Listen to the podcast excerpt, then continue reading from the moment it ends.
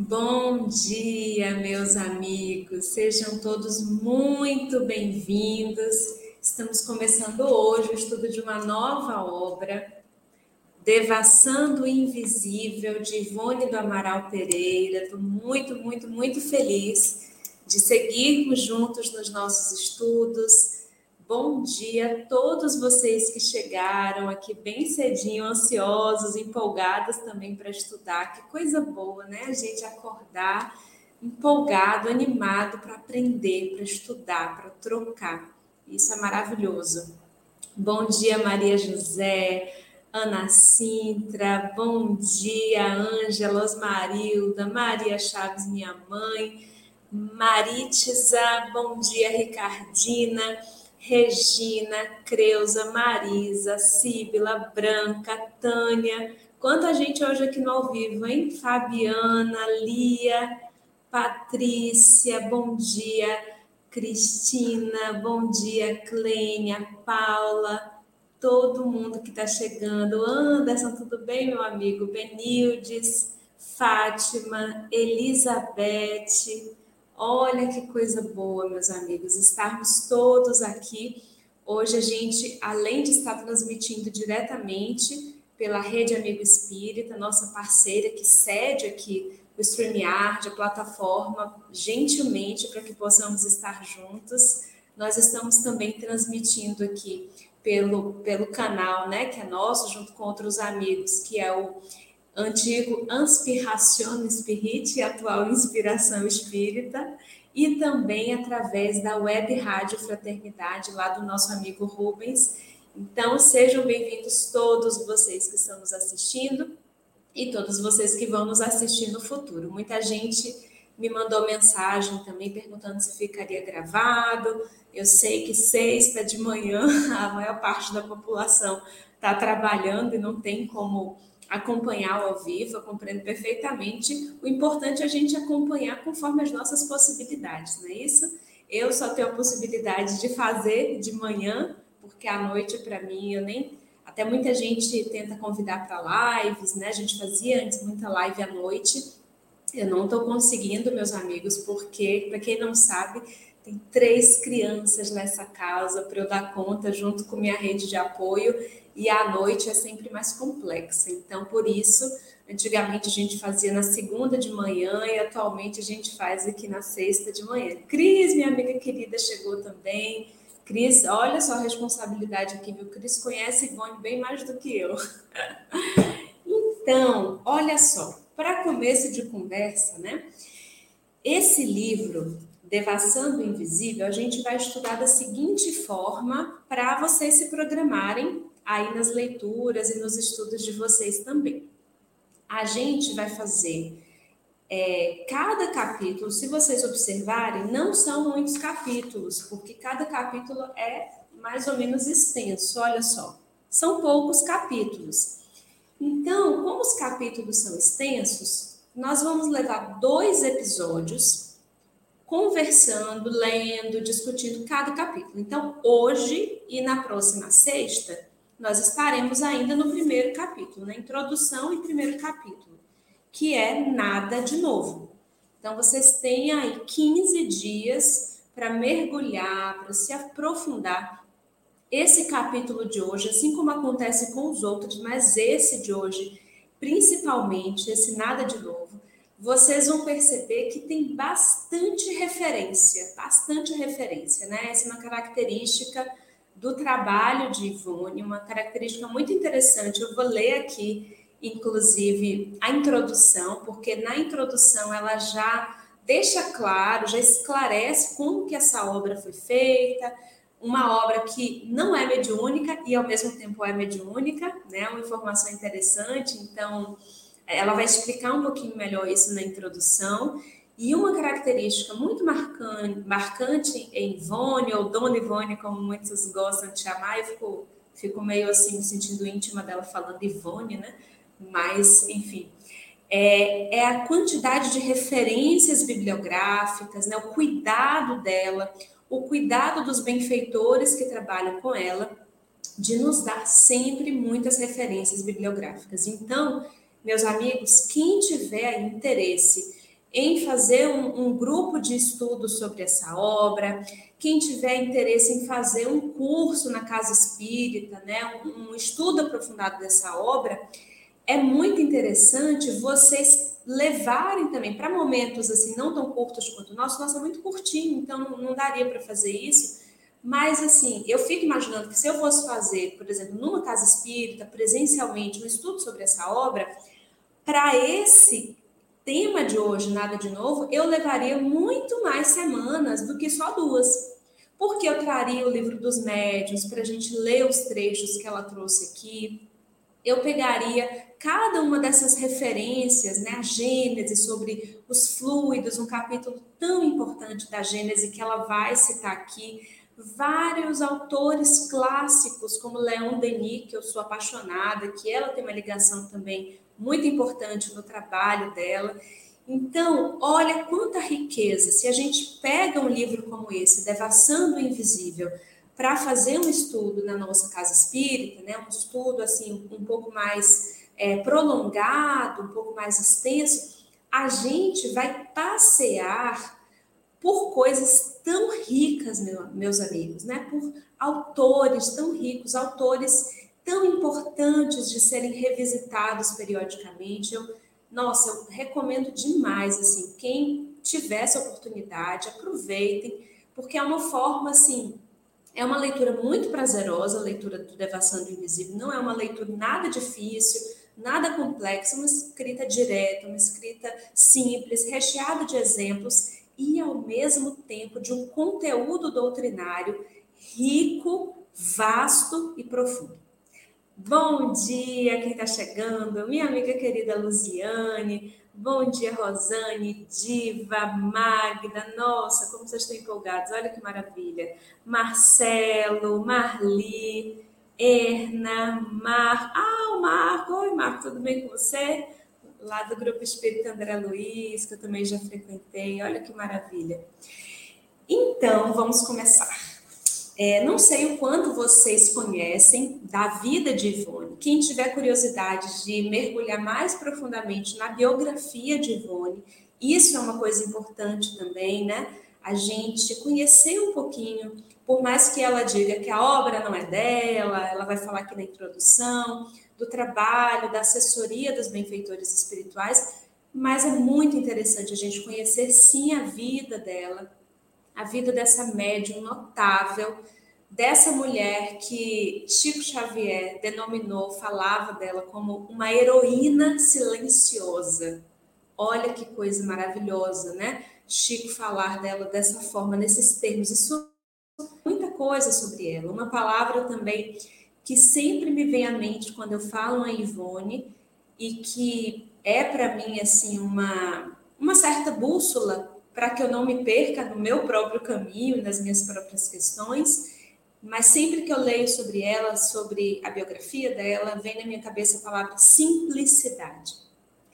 Simplicidade para mim também é uma palavra muito marcante, assim, uma mulher com uma vida simples, materialmente viveu sempre na simplicidade, com desafios materiais, inclusive, né, bem cotidianos, bem do terra a terra. Então, uma mulher que estava vivendo entre os dois planos desde muito novinha, desde a infância convivendo com uma mediunidade potente, positiva, ostensiva, e por mais que ela estivesse o tempo inteiro interagindo, vendo os espíritos, se comunicando com os espíritos, é, entrando em estado de desdobramento espontâneo quando dormia, várias, vários tipos de mediunidade ao mesmo tempo, desde muito nova, inclusive vendo o, aquele que ela sabia ser o pai dela de outras existências, isso dificultando a interação emocional e a aceitação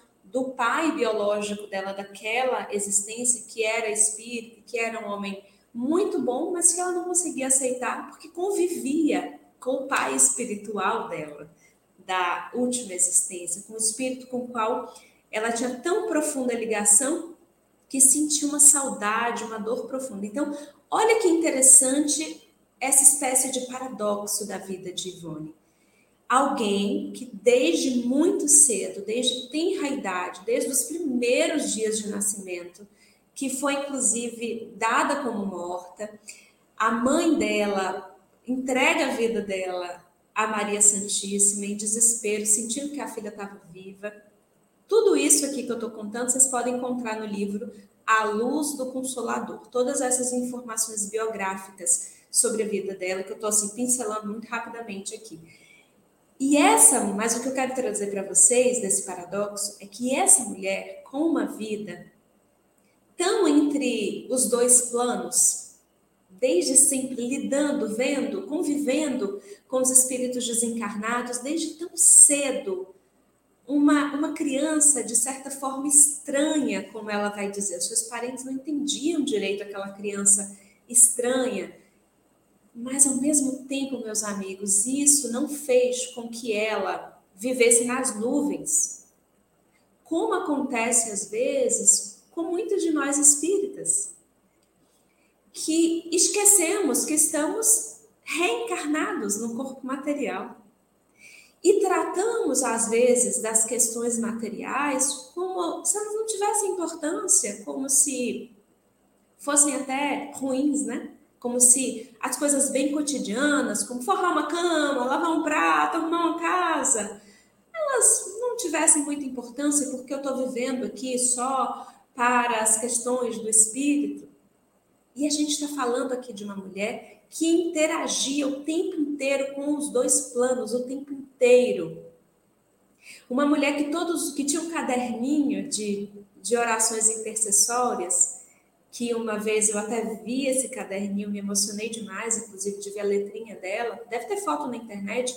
A Federação Espírita Brasileira fez já algumas vezes uma exposição de materiais pessoais de Ivone e tinha esse caderninho onde ela colocava o nome das pessoas, pessoas desconhecidas, pessoas que ela pegava o nome em jornais, suicidas, pessoas sofredoras, pessoas que pediam a ela orações, e ela colocava o nome e todos os dias se tinha um horário específico para aquelas orações, para a leitura de O Livro dos Espíritos, para a leitura de O Evangelho segundo o Espiritismo. Essa mulher simples, tão devotada ao Espiritismo, vivia um cotidiano absolutamente normal, extraordinariamente comum.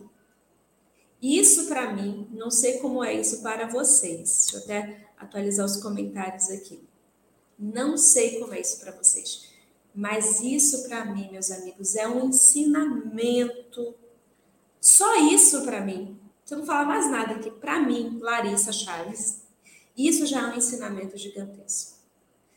Porque uma das coisas que nos levam à fascinação, uma das coisas que nos levam a nos perder pelos caminhos do orgulho, da vaidade, começar a achar que a gente é especial demais para isso, aquilo, começar a achar que a gente está convivendo só com benfeitores espirituais, e aí a nossa mediúnica só tem benfeitores espirituais, e a gente está convivendo só com Alta de Souza e com Bezerra.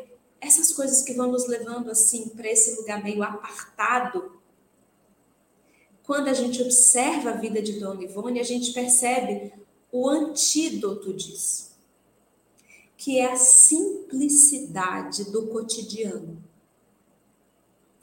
É no meu cotidiano, como mãe de três, perdendo a paciência, é no meu cotidiano lidando com as questões bem simples da casa, de, da, da bagunça, desses dessas coisas bem da matéria, é ali que eu coloco os meus pezinhos no chão e não aceito para mim mesma quaisquer elogios que eu sei que não correspondem à minha realidade.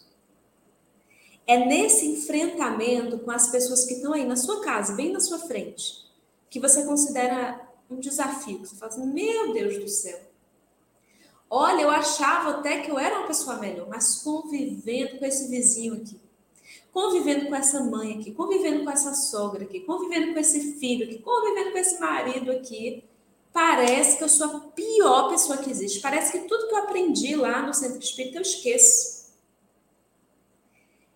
É esse cotidiano bem comum que nos dá a exata medida de onde nós estamos, do quanto precisamos caminhar, do quão difícil é transportar o que lemos aqui, entendemos cognitivamente, para aquilo que a gente já consegue viver, já dá conta de sentir.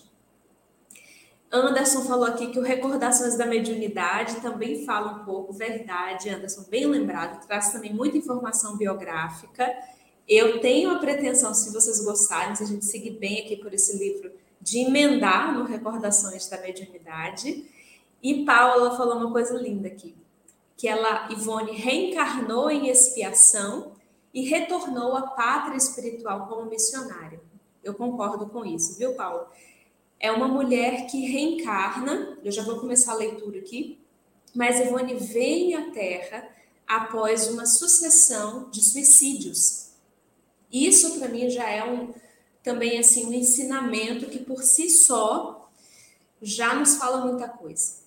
Porque muitos espíritas trazem a ideia equivocada como se a lei de causa e efeito funcionasse da seguinte forma: pelo suicídio, eu comprometi determinada região do meu corpo. Logo, próxima encarnação, essa região está mutilada, é, sei lá, como se fosse essa relação direta, sem nenhum tipo de misericórdia, sem nenhum, nenhum tipo de, de, de graça divina, da qual Paulo tanto fala. Ivone, de pronto, a existência dela, quando você olha para ela, por mais que ela vivenciasse dores íntimas, processos e desafios que a gente não tem nem como cogitar, já que ela era uma heroína silenciosa, é disso que Chico está falando. A gente vê na história dela momentos que ela fala muito desafiadores e a gente não sabe direito o que, que ela estava vivendo. Os próprios biógrafos não, não têm a noção exata do que, que ela está falando ali desses desafios íntimos, mas a gente sabe que é alguém, né, que tem o histórico que ela tem. Quem quiser saber mais desse histórico passado, tem três obras dela que nos contam uma parte, pelo menos, dessa história. Então, vocês podem acessar nas Voragens do Pecado, Dramas da Bretanha, Cavaleiro de Numiers, que falam, né, são romances que tratam do passado dela, do seu benfeitor espiritual Charles, de outros espíritos envolvidos nessa história. E ali a gente vai perceber suicídio indireto e suicídio direto, um na sequência do outro, basicamente, né? Alguém que tem esse comprometimento, imagina essa culpa, a desorganização perispiritual que esse espírito passa e que vem na existência como Ivone, numa simplicidade material, numa família espírita, para que ela pudesse, através de uma mediunidade potente, muito ativa, para que ela pudesse expiar, expurgar, transformar o seu passado de dores, através do bem, do auxílio aos sofredores, do auxílio aos seus irmãos suicidas, aos obsessores que ela considerava amigos, dos quais ela não tinha medo, com os quais ela conversava, interagia naturalmente, rezava por eles, conversava com eles. Tudo isso, meus amigos, não foi a base de facilidade, não, a base de dor, de sofrimento, de oração, de súplicas. Há inúmeros relatos sobre isso na obra dela. Mas isso desconstrói muitas coisas na nossa cabeça porque fica parecendo a forma que a gente trata alguns temas, às vezes, como se as coisas fossem muito diretas. Eu fiz isso aqui, eu pago aqui, né, como lei de italiano, do mesmo jeito. E não é assim que funciona, senão não haveria misericórdia. Se a gente fosse pagar exatamente tudo que a gente fez, como a gente fez, a gente ia viver de pagar dívida. Não ia ter descanso não ia ter nem tempo para fazer o bem. Não ia ter tempo para a gente ter aquela sensação. Sabe aquele dia que você está em casa, está tudo em ordem, você, ai, nossa, tudo em ordem. Ontem eu estava em casa assim, olhando as minhas filhas, sabe? Aquilo, aquela coisa bem cotidiana, que você encontra paz naquilo. Você fala, meu Deus, obrigada por isso daqui. Obrigada, obrigada por isso daqui. Se Larissa tivesse aqui só para pagar dívida, não tinha esse momento, não tinha tempo para isso, porque a dívida é grande demais. A, a, lei de Deus não funciona dessa forma.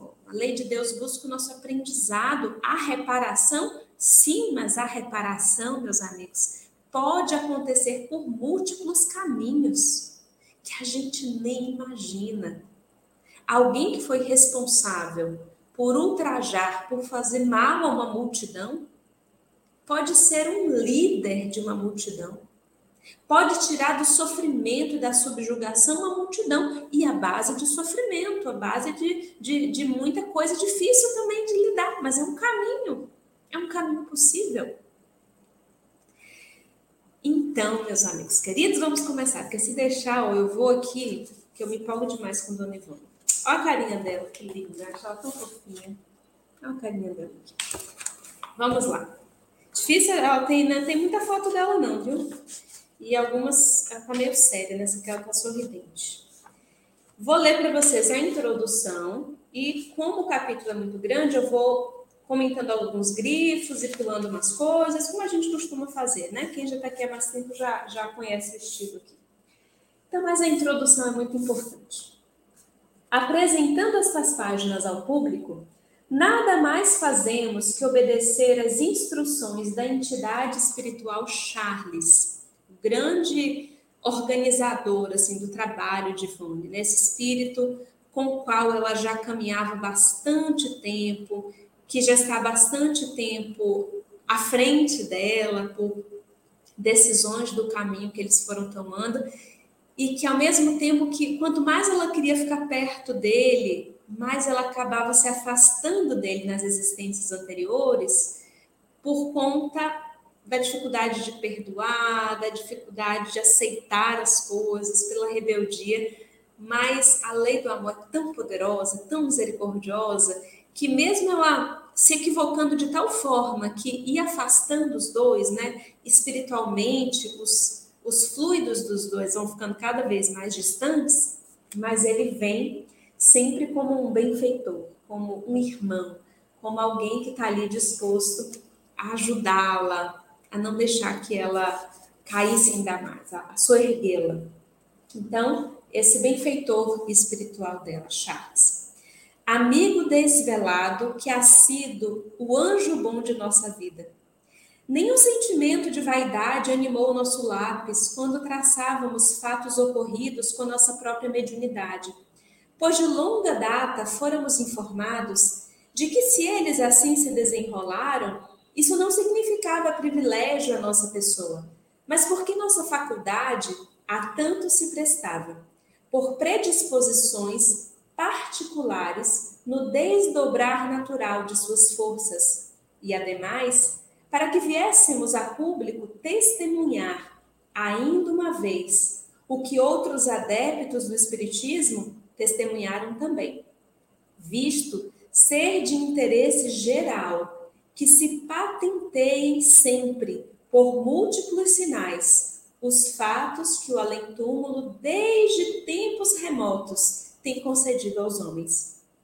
Quanto escrevemos aqui, existe nos códigos doutrinários espíritas.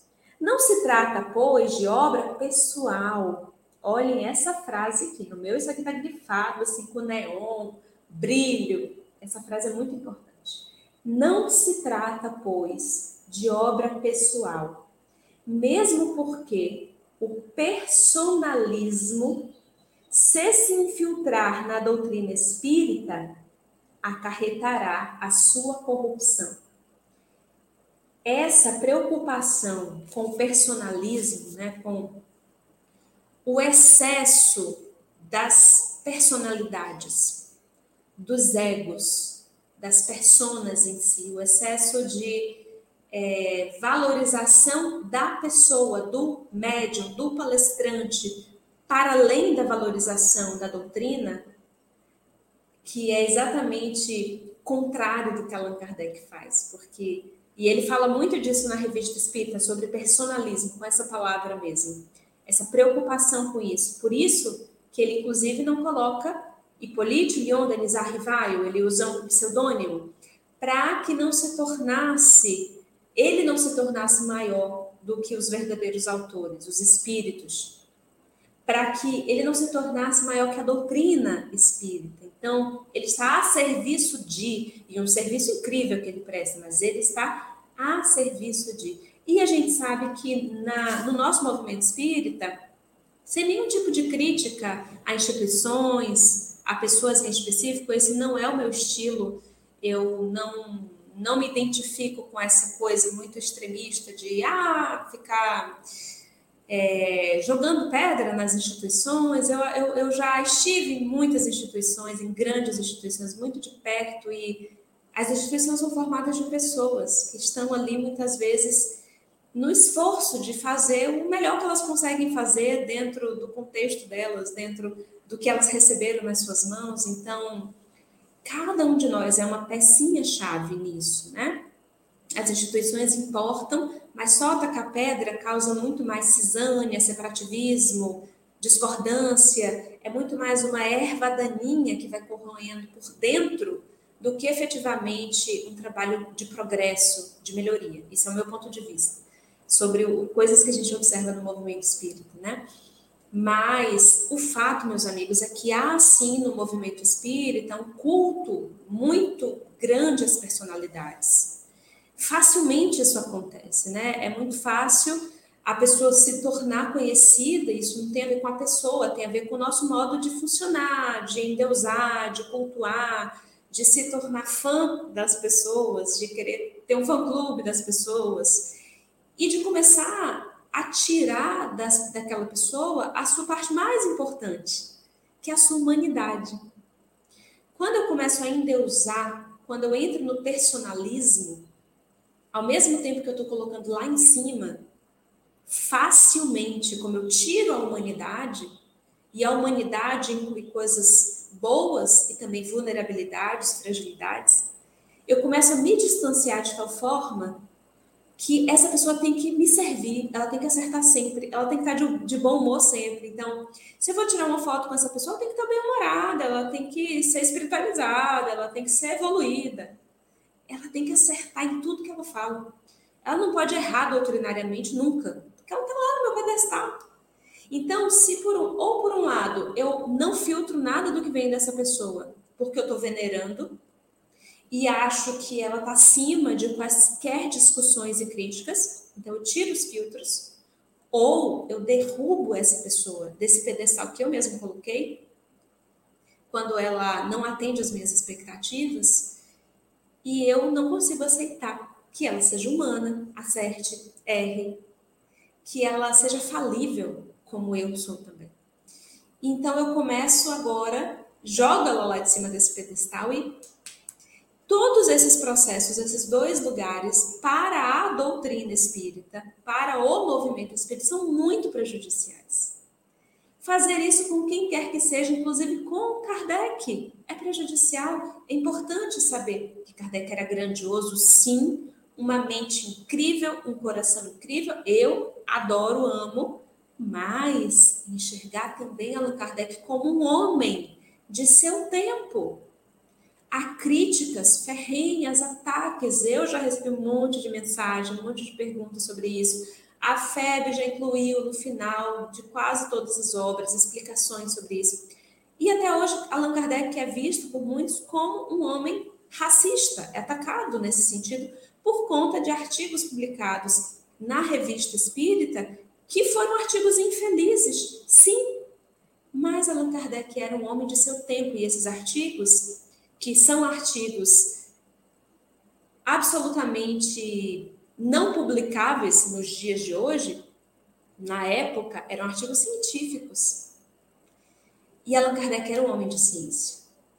Então, alguém poderia dizer: nossa, mas se ele era tão evoluído, por que, que ele não identificou que aquilo ali não servia, que aquilo ali era um equívoco? Que aquilo... Porque ele não era ele não era o espírito de verdade encarnado na Terra. Ele era um homem tanto falível que os espíritos tinham, dizem para ele, que tinha um plano B.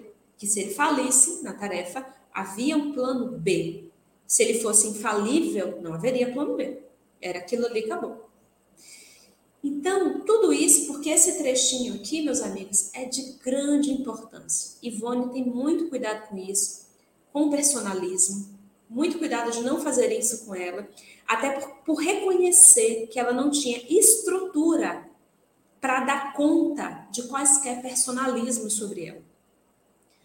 Porque é um espírito com um potencial gigantesco, mas com fragilidades do seu passado.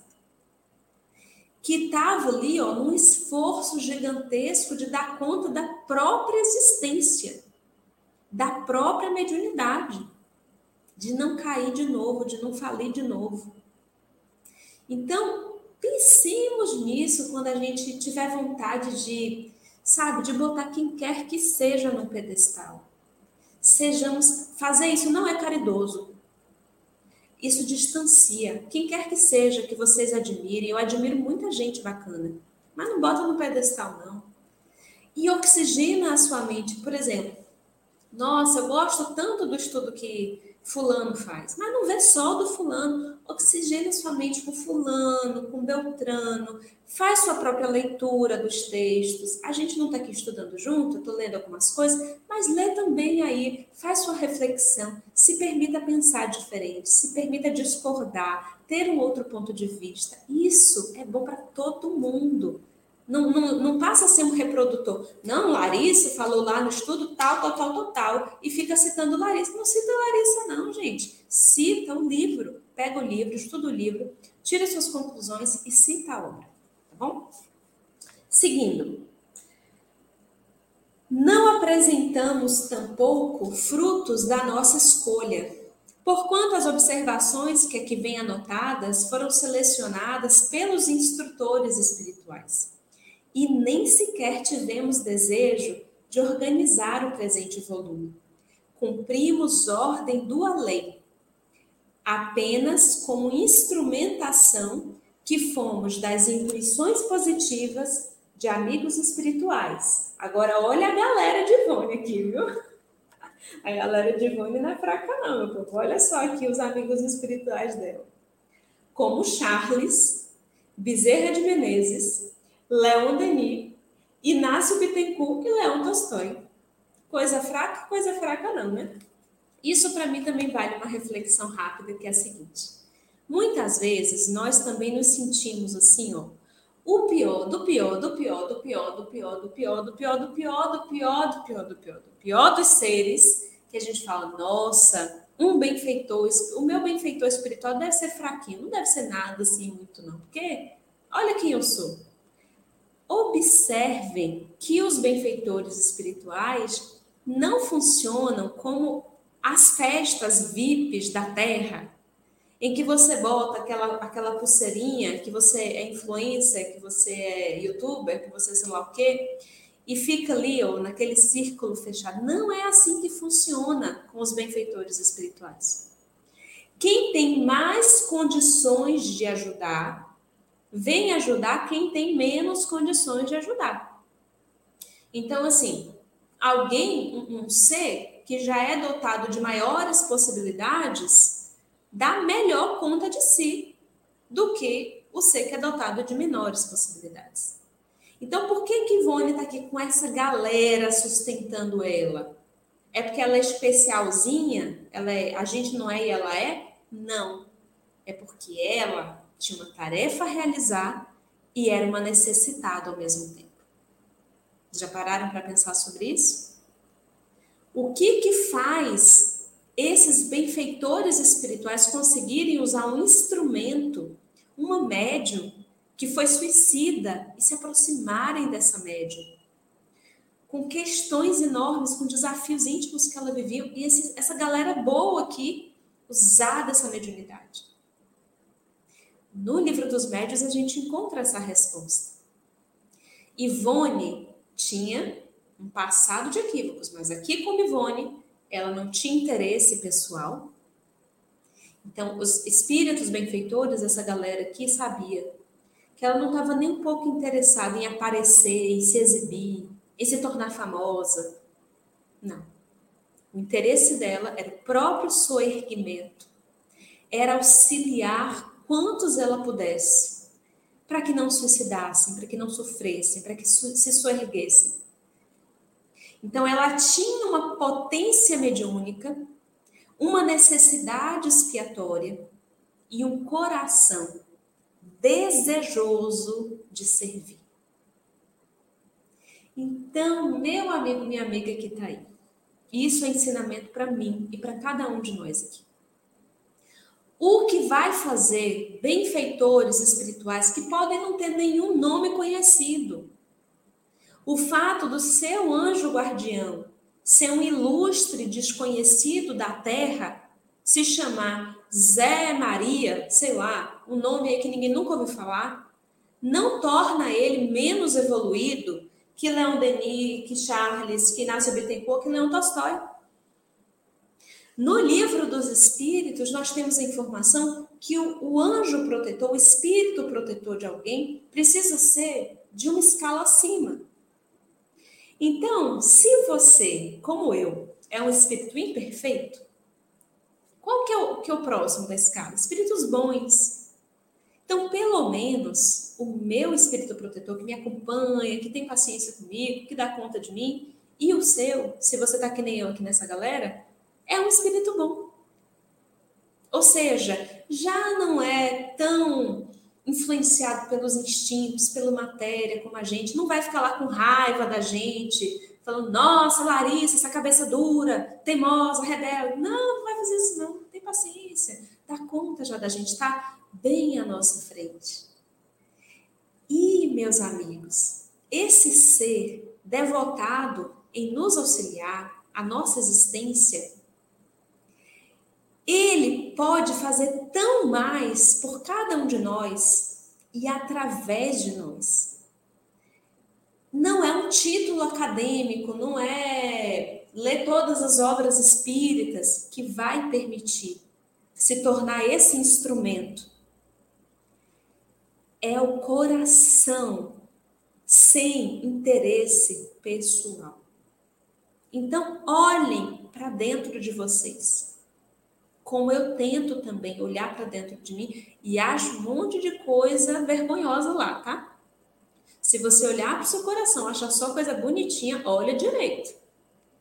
Que tem uns trem aí no nosso coração precisando depurar. Olha com atenção, pelo amor de Deus, não se engana não. E vai tirando essas coisinhas que não precisam mais ficar aí. Para que a gente se torne um instrumento potente a serviço do bem, como Ivone. Porque essa é a grande questão. Não foi o preparo intelectual, por mais que ela lesse, lesse, estudasse, estudasse, mas esse estudar, estudar, estudar ajudava ela a ter esse discernimento e essa clareza do seu tamanho, não se iludir, com os pezinhos no chão, se tornando esse instrumento maleável, afinado, flexível. Ela não queria fazer o que ela queria fazer, porque a gente quer fazer o que a gente quer fazer, ah, mas o que eu gosto de fazer isso. E aqui ela está dizendo que, olha, eu simplesmente deixava que os benfeitores decidissem. Vamos avançar. E aí ela citou essa galera toda que nos assistiam durante a tarefa, levando-nos a compilar recordações de ocorrências passadas que jaziam adormecidas e indicando até mesmo os trechos das obras de Allan Kardec a citar como tese no cabeçalho de cada capítulo. No entanto, se algo arrogamos para nós próprios, é o direito de afirmar os fatos positivos apreciados no invisível aqui citados. Afirmamo-los, pois, com todas as nossas forças e convicções, porque os vimos apresentados por nossos mentores espirituais. Examinamos-los, apreciamos-los. E de tão longa data Esses acontecimentos de além-túmulo se sucedem em nossa vida e tão habituada nos achamos no presente à sua realidade que o além-túmulo para nós deixou de ser uma sensação para se tornar sequência diária da nossa vida, a tal ponto que às vezes confundimos os dois mundos, não lembrando de momento se tal ou tal acontecimento foi ocorrido aqui na Terra ou além no invisível. E muitas vezes acontece, outros sim, que amigos nossos do invisível costumam ser confundidos de imediato com outros tantos da Terra. Isso que eu falei para vocês no início, do quanto ela circulava e habitava esses dois mundos, mas pisando firme na Terra. Possam essas páginas despertar no coração do leitor o amor ao estudo, tão necessário da revelação espírita, e que a observação e a análise se sucedam de sua parte ao ponto final das lições ventiladas. Quanto a nós, continuaremos a fazer coro a um dos maiores devastadores do invisível que a Terra conheceu, William Crookes, quando afirmou: Não digo que isto é possível, digo, isto é real. Ivone Pereira, Rio de Janeiro, 13 de dezembro de 62. E agora a gente vai começar, para dar continuidade no próximo estudo, o capítulo Nada de Novo. A pergunta, todos os capítulos são sempre iniciados por um trechinho de Livro dos Espíritos, e aqui é a pergunta 36, que tem tudo a ver, tem sempre toda uma relação com o que vai se desdobrar naquele estudo, naquele capítulo, e esse aqui diz assim: O vácuo absoluto existe em alguma parte no espaço universal? Né? O nada, vácuo, vazio? Não, dizem os espíritos. Não há o vácuo. O que te parece vazio está ocupado por matéria que te escapa aos sentidos e aos instrumentos. Deixa eu só ver um comentário que a gente tem aqui. Ah, só, deixa eu só voltar um pouquinho aqui. Tinha, achei que tinha uma pergunta, deixa eu ver se eu acho. Não achei aqui, não. Sigamos então. Meus amigos, esse capítulo, Nada de Novo, eu recomendo que vocês leiam e também visitem Todos esses trechinhos, todos esses livros, como eu falei antes, que ela vai citando, são muitas referências que ela tem aqui. Mas antes eu queria propor, porque o que, que ela vai apresentar aqui nesse capítulo? O que, que vai ser discutido?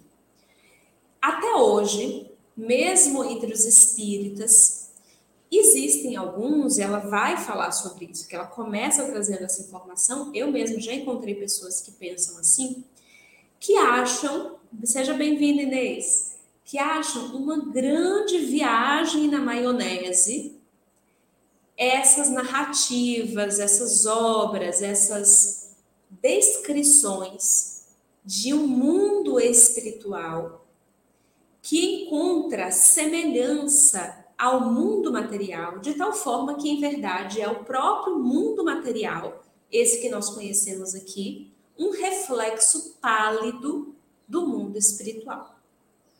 Então, a grande temática desse capítulo, Nada de Novo, é Ivone defendendo a tese de que sim, há um plano espiritual ativo, com grandes semelhanças ao nosso mundo material, mas que em verdade é o mundo material o reflexo não é ele a referência, ele é o reflexo. Um reflexo pálido. E que, na verdade, a grande matéria-prima, a argamassa da construção desse mundo espiritual, esse mundo espiritual onde pessoas se reúnem, espíritos se reúnem em família, onde existem construções variadas, onde existe natureza, onde existe jardins. tudo isso, toda a, matéria-prima dessa construção toda, é também matéria. Esse é um ponto importante. Só que uma matéria diferente da nossa matéria. Uma matéria mais quintessenciada que a nossa matéria, menos densa do que essa matéria aqui que nós conhecemos. E a verdade, no, no início do livro, nos domínios da mediunidade, salvo engano, acho que é desse livro mesmo, tem um, um, prefácio de Emmanuel em que ele, e olha que esse livro é antigo, em que ele vai falar raios, não sei o que, não sei o que, ele vai falar um monte de coisa da ciência, da física, e ele vai nos conduzir a algo que o paradigma quântico complexo apresenta também há muito tempo já, e, e ainda hoje parece uma novidade, mas já é coisa antiga, de que a nossa própria matéria, essa própria matéria que a gente conhece aqui como matéria, já, já quase não é matéria a gente sabe que essa a própria ideia, né? Parece que eu estou pegando o livro, minha mão material parece que está pegando esse livro material. Isso já foi desconstruído. Na verdade, a gente não pega direito, nunca imposta. Isso é bem complexo, tá? Isso nem, nem é a minha, a minha seara de estudo. Eu sou só uma curiosa sobre essas coisas.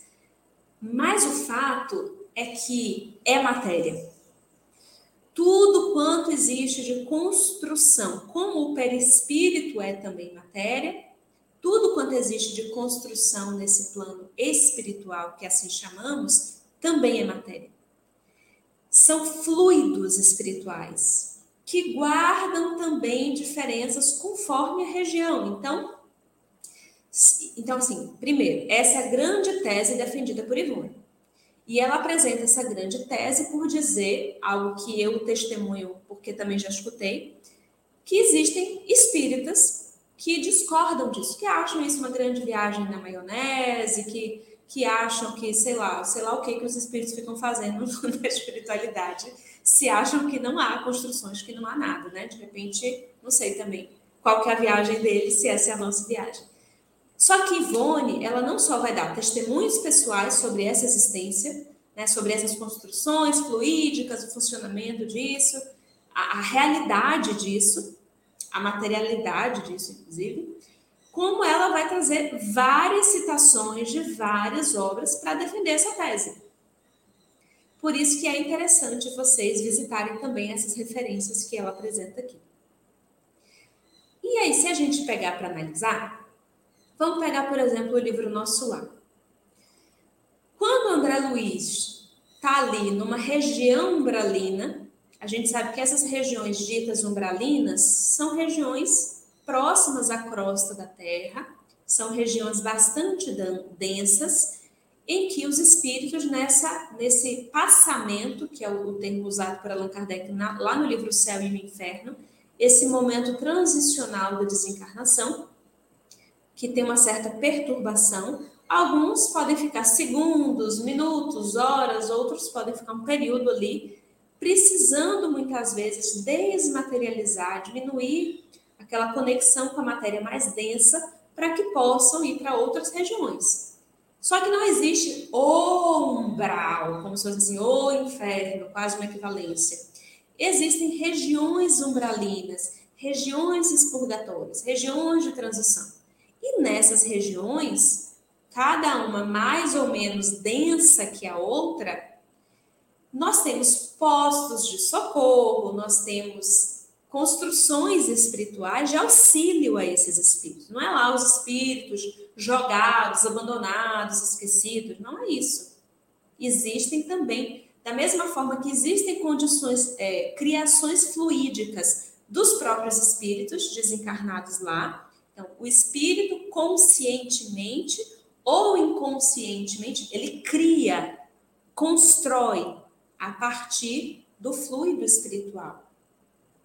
Essa construção, consciente ou inconsciente, depende do quê? Vem a resposta aqui nesse texto, olha só. O que que os espíritos usam para construir esse a, as casas, os objetos, essa arquitetura do plano espiritual, tá? A resposta aqui. Ivone está fazendo uma citação do livro A Gênese, Ação dos Espíritos sobre os Fluidos, Criações Fluídicas, Fotografias do Pensamento. Esse é um capítulo imprescindível de estudar, estudar, estudar, estudar do livro A Gênese. Para mim, é um dos principais capítulos do livro A Gênese. No item 14, olha que, que trecho maravilhoso. Os espíritos, aqui está falando dos espíritos desencarnados, atuam, porque nós somos espíritos também, vale lembrar, né? Só que encarnados. Atuam sobre os fluidos espirituais, não manipulando-os como os homens manipulam os gases, mas empregando o pensamento e a vontade. Empregando o pensamento e a vontade. Então, se o pedreiro para construir, para edificar uma casa com tijolo, com cimento, com, todo o material dele lá, está usando ali as mãos, essas são suas ferramentas. As construções, as edificações do plano espiritual, primeiro, podem ser inconscientes. Então, muita coisa que existe nas descrições de regiões umbralinas são edificações também, fluídicas também mas inconscientemente. Uma projeção daquele mundo interno de sofrimento, de muitas vezes os espíritos descrevem coisas que ele mesmo que está naquele estado de perturbação criando aquilo que ele está vendo. Até nas reuniões mediúnicas a gente observa essas descrições. Mas quando se trata dessas construções conscientes de espíritos que não estão nessa situação de sofrimento, e que vão edificar hospitais, pronto-socorros, casas, tanta coisa que existe. Como funciona? É com a mão que ele constrói? Não, tá aqui. Ó. Para os espíritos, o pensamento e a vontade são o que a mão é para o homem. Pelo pensamento, eles imprimem àqueles fluidos tal ou qual direção. Os aglomeram, combinam, dispersam, organizam com eles conjuntos que apresentam uma aparência, uma forma, uma coloração determinadas, mudam-lhes as propriedades como um químico muda a dos gases ou de outros corpos, combinando-os segundo certas leis. É a grande oficina ou laboratório da vida espiritual. Olha que coisa interessante magnífica. E obviamente que não é assim, tá, meus amigos? Cheguei lá no plano espiritual e aí falei assim: deixa eu criar aqui agora, para me concentrar bastante, vou criar aqui minha casinha no plano espiritual. Claro que não, há uma ciência por trás disso.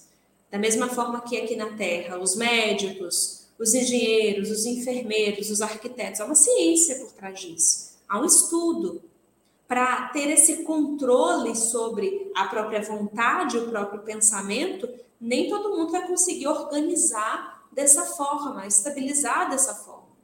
Mas o fato é que mesmo aqui na Terra, parem para observar. Esse mesmo mecanismo de criação existe. Olha a tua vida e observa se não há tanta e tanta coisa que pelo seu pensamento e pela sua vontade você foi criando ao seu redor.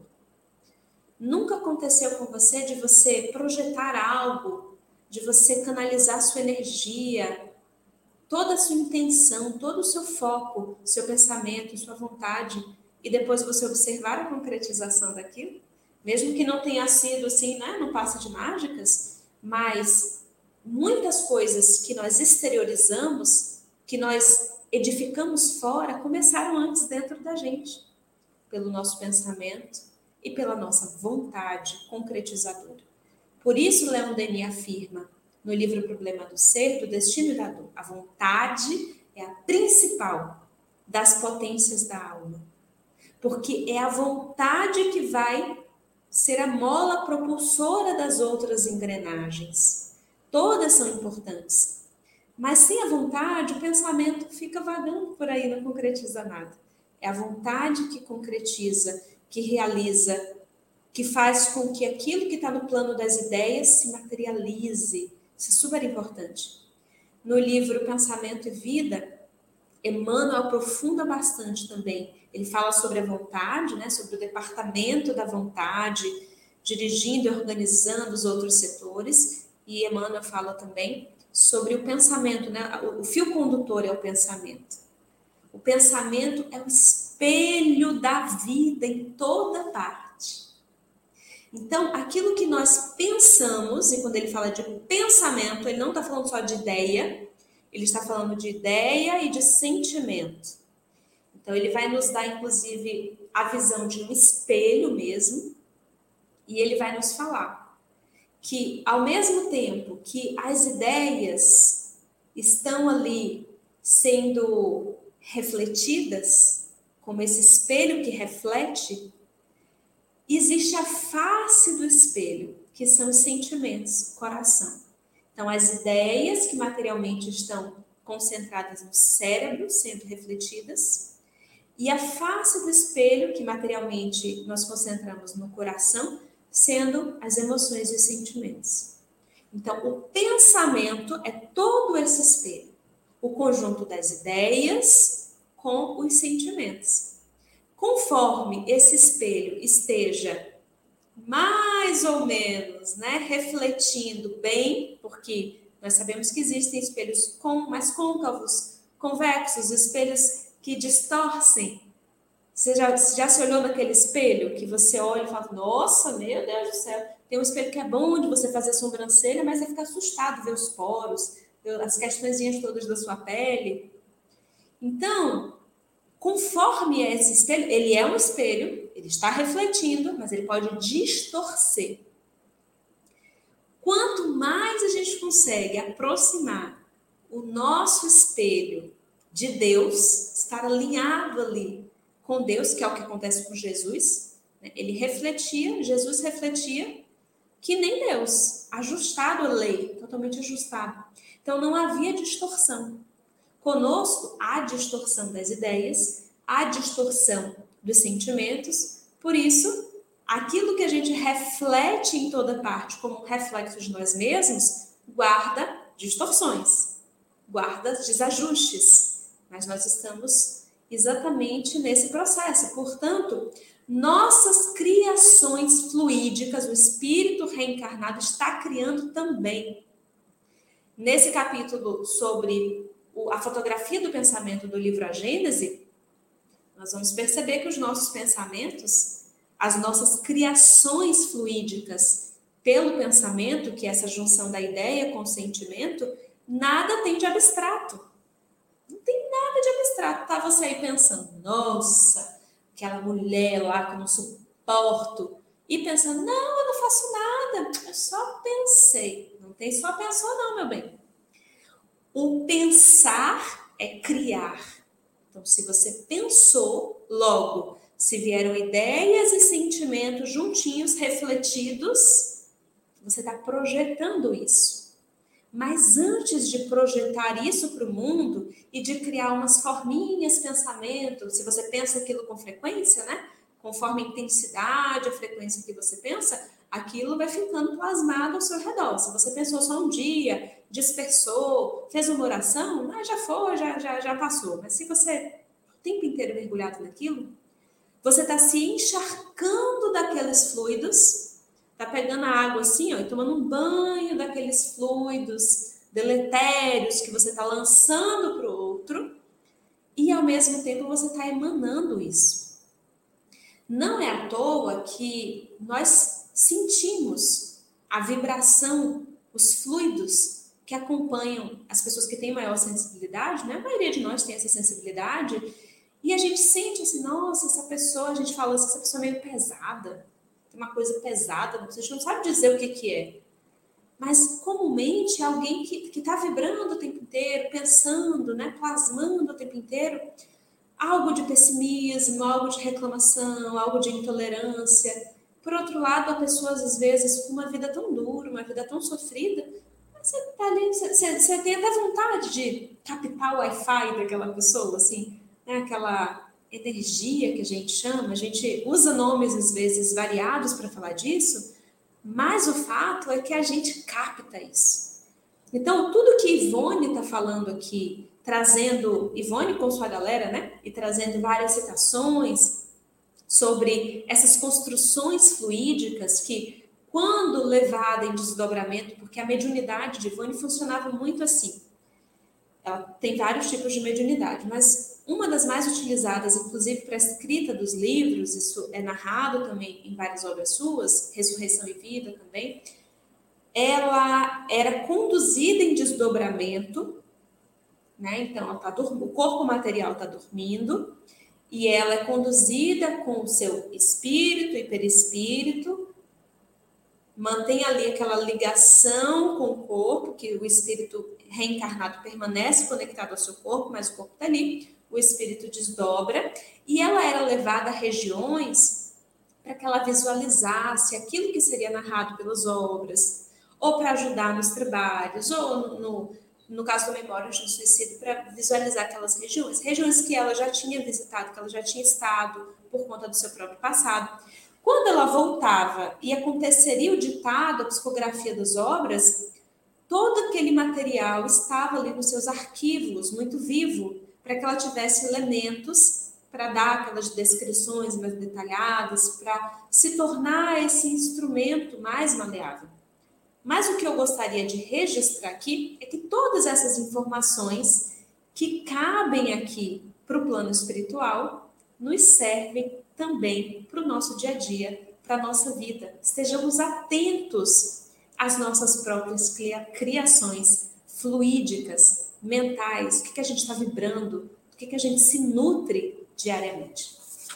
Me empolguei, já passei do nosso horário, mas estou muito feliz com o nosso estudo, com a interação de vocês, com os nossos comentários. Sigamos, meus amigos, estudando. Vamos fazer a nossa oração agora para finalizar o nosso estudo de hoje. Senhor e Mestre Jesus, amigos espirituais que nos acompanham, que nos auxiliam diariamente, que nos incentivam ao bem, a nossa gratidão todos vocês, pela paciência, pelo encorajamento. Que nós possamos aprender a vibrar, a construir com o poder do nosso pensamento e da nossa vontade a realidade material e espiritual na qual desejamos nos movimentar. Que possamos aprender a nos nutrir daquilo que verdadeiramente alimenta a nossa fé, a nossa esperança, o nosso desejo de crescimento e de melhoria. Obrigada, Ivone do Amaral Pereira, pelo seu trabalho, pela sua vida, pela sua dedicação, pela sua simplicidade. Que seja sempre um exemplo para cada um de nós. Que assim seja, graças a Deus. Obrigada, obrigada, obrigada. Até a próxima sexta-feira, mesmo horário, 9 horas da manhã, o ao vivo. Fica sempre gravado para quem desejar assistir depois. Vamos continuar no mesmo capítulo. Nada de novo. Vamos estudar juntos. Até breve, meus amigos. Um milhão de amigos. É o que a rede Amigo Espírita deseja conquistar em seu canal no YouTube. E você, amigo espírita, pode ajudar. Convide cinco amigos para se inscreverem em nosso canal e ligarem o sino de alerta. Além de atingir a meta de um milhão de amigos, todos serão sempre avisados de novos vídeos e transmissões ao vivo no YouTube. Acesse agora raitv.com.br. Rede Amigo Espírita, divulgando, instruindo e unificando.